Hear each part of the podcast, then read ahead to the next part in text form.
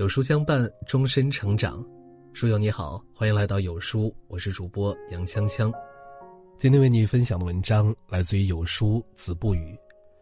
中国人能自由吃瓜，离不开这位奶奶。瓜果那么甜，因为有人替我们吃了苦。吹着空调，吃上一口甜甜的冰凉西瓜，就有了夏天的感觉。而很多人不知道的是。中国人能实现自由吃瓜，离不开一位奶奶数十年的研究和奉献。她就是吴明珠，毕业于西南农学院，和杂交水稻之父袁隆平是校友。两人一人选择种稻，一人选择种瓜，都为自己选择的事业奉献了一生。毕业分配填志愿的时候，吴明珠便写下要到新疆。祖国最需要的边疆去工作，这一去便是六十二年。六十二年里，吴明珠培育了三十多个品种，这是吃瓜群众之幸，也是瓜农之福。但这一切来的并不容易。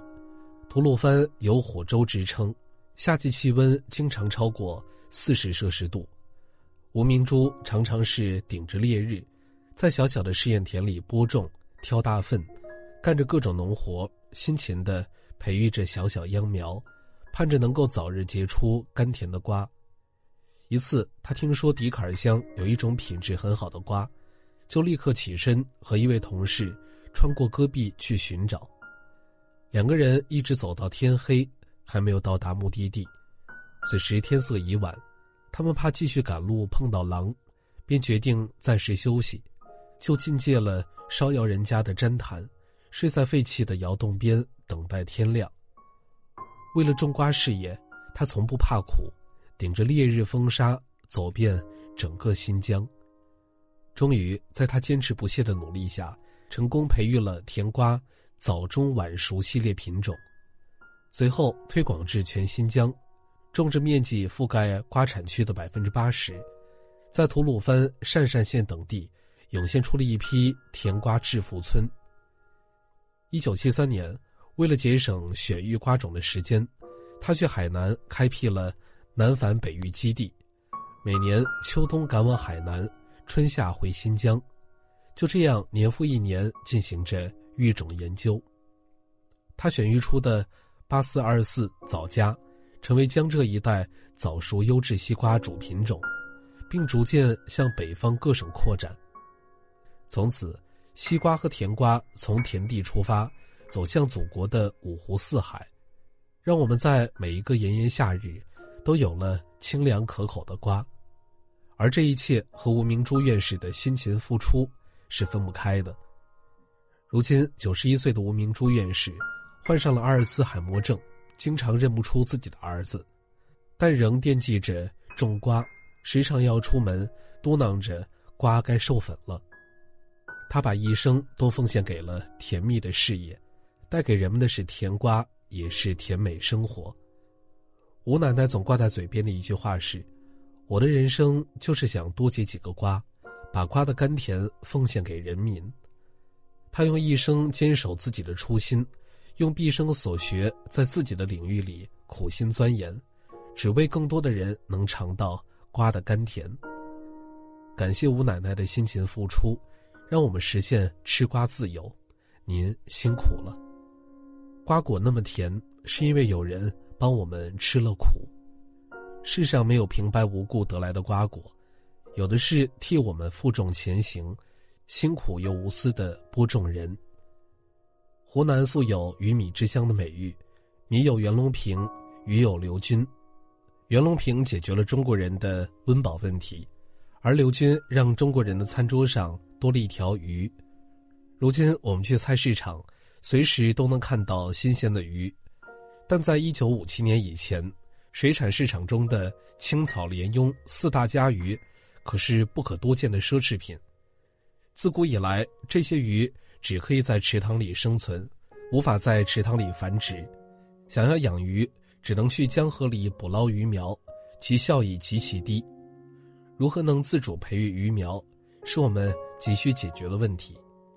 一九五八年，二十八岁的刘军主动请缨，开始了对四大家鱼的生殖、生理及人工繁殖研究。刚刚新婚的刘军卷起铺盖，带着学生便奔赴鱼苗试验基地，开始了鱼苗培育事业。当时试验基地人多床少，一张床要横躺四个壮年汉，许多时候刘军都是在鱼棚的长椅上过夜的。虽然环境艰苦，但是他从不在意这些，而是一门心思的用在工作上。他亲自深入三十六个县市的江河、池塘、湖泊，采取了上千份食物样本，证实了池养家鱼的生殖细胞能够发育。再通过人工催产，就能够实现人工育苗。最终，他攻克了养鱼的关键性问题，四大家鱼才被端上寻常百姓家的餐桌。刘军是一个实实在在的鱼痴，一辈子都在和鱼打交道。八十岁的时候，还整天泡在实验室，蹲在养鱼基地摆弄那几条鱼。儿子刘少军深受父亲的影响，大学时选择了鱼类专业。延续着父亲的事业，他想像父亲一样潜心钻研养鱼之道，让更多新鲜好吃的鱼进入千家万户。后来，人们总能在学校鱼类实验室里看到，一老一少一起做实验，一同探讨，孜孜不倦。在外面的洞庭湖畔的实验基地，这一老一少又经常顶着烈日，赤着脚在田埂上、池塘边采集样本。正是他们一代又一代人的辛勤付出，才让我们实现了吃鱼的自由，让鱼游进了无数人的餐桌。我们富足生活的背后，是几代人努力的成果。他们从上一辈手中接过传递棒，继续做着为人民服务的事儿。虽然辛苦，但他们依然乐此不疲，因为在他们心中，早就把万家幸福当做自己的奋斗目标。清澈的爱。只为共同生活在这片土地的人民，年年有鱼吃，我们也会年年不忘养鱼人。人吃五谷杂粮，哪有不生病的？当我们身体出现问题的时候，医生总是能够伸出援助之手，帮我们消除病痛。医者仁心，每一位医护人员都在健康的前线，为我们保驾护航。他们在世间行善，从不求回报。是上天派发到人间的天使。比如刚刚离开我们不久的吴孟超院士，那个说要开刀到一百岁的他，在九十九岁的时候却永远离开了我们。见过吴孟超的人一定会对他的手印象深刻，他的手因为长期握手术刀，右手食指末端的指节已经完全变形，指尖向内弯曲。吴孟超靠着这双变形的手。在从医七十八年的时间里，先后完成一万六千多台肝胆手术，成功救治了万余名患者。他的医术高超，手术刀法稳准快，被人称为“无视刀法”。不少在其他地方治不好的疑难杂症的病患，都会慕名前来寻求救治。他被誉为中国肝胆外科之父，当选中国科学院院士。荣获国家最高科学技术奖，被评为感动中国人物。诸多荣誉傍身，他却说自己不过就是一个医生，最大的快乐就是救治病人。这是一个一生都在和疾病做斗争的战士，对于病魔毫不手软，对于患者全是慈悲之心。问诊之前，细心准备好病人的资料，细细查看，对于病人提出的问题。总是不厌其烦，一遍遍耐心解释，救治用药时也总是为患者考虑，尽量用便宜的药，减少重复的检查。据说这样做每年能给病人节省七千多万元。二零一二年，感动中国组委会给吴孟超的颁奖词是：“手中一把刀，心中一团火。”他是一匹不知疲倦的老马，把病人一个一个驮过河。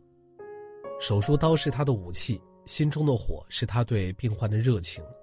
为了救助他人脱离疾病，他弯下了自己的腰，直到生命的最后一刻。医者仁心，一个伟大的医者，不仅凭医术，更凭仁爱感动世人。择一事尽全心，用一生的心血服务他人，不求回报，但求不负初心。甜瓜院士吴明珠一心扎根新疆，只为岁岁瓜果飘香；养鱼院士刘军父子两代养鱼接力，只为我们年年有余。肝胆之父吴孟超醉心于医学，只为患者健康幸福。我们如今能衣食无忧的过上安逸富足的生活，都是因为有人在背后默默奋斗的成果。科之大者。为国为民，他们堪称中国的脊梁。人一生的追求到底是什么呢？有人给出了最可敬的答案。两弹一星元勋钱学森说：“外国人能搞的，难道中国人不能搞？中国人比他们矮一截吗？中国人怎么不行了？”正是这种不服输的劲儿，让他在新中国初期毅然决然放弃国外优越的生活。把自己毕生所学运用到祖国的建设中来，不断推出新的科研成果，为我国的国防事业竭思尽智，做出重大贡献。杂交水稻之父袁隆平说：“我希望在我的有生之年，能够实现禾下乘凉梦。如果我没有实现，我们的后继人会实现的。”他一生躬耕田间，只为天下稻香年丰。用尽毕生心血，解决了中国十四亿人吃饱饭的问题，人民永远把他记在了心里。他的禾下乘凉梦，如今后继有人。中国工程院院士、著名呼吸病专家钟南山说：“健康所系，性命相托，就是我们医务人员的初心。”二零二零年，当疫情突然袭来时，武汉封城，他逆行而上。连夜坐车奔赴武汉疫情重灾区，带领千千万万个医护人员冲在病毒第一线，为我们的健康建立了一道坚固的防线，并从病毒手中抢回了许多人的生命。献身国防科技事业的科学家林俊德说：“国家人民培养了你，你总要给国家人民做点事儿。”中国核潜艇之父黄旭华说。是干惊天动地事，甘做隐姓埋名人，此生无怨无悔。他们生于斯，长于斯，也用一生回报了这片养育了他们的祖国和人民。功成拂袖去，成果供人享。我们能够有现实安稳的生活，都是因为有这样一群人，在我们看不见的地方默默付出。他们毕生的追求就是国泰民安。造福后代，其高尚的品格令人敬仰，也是我们学习的榜样。功名利禄浮云散，唯有精神留人间。他们把一生奉献给自己爱的祖国和人民，功在千秋，应永垂不朽。生活这么甜，因为有人在为我们吃苦。感谢为我们吃过苦的每一位前辈，我们将永远铭记。点亮再看。致敬为祖国人民辛勤付出的人们，他们是中国的脊梁。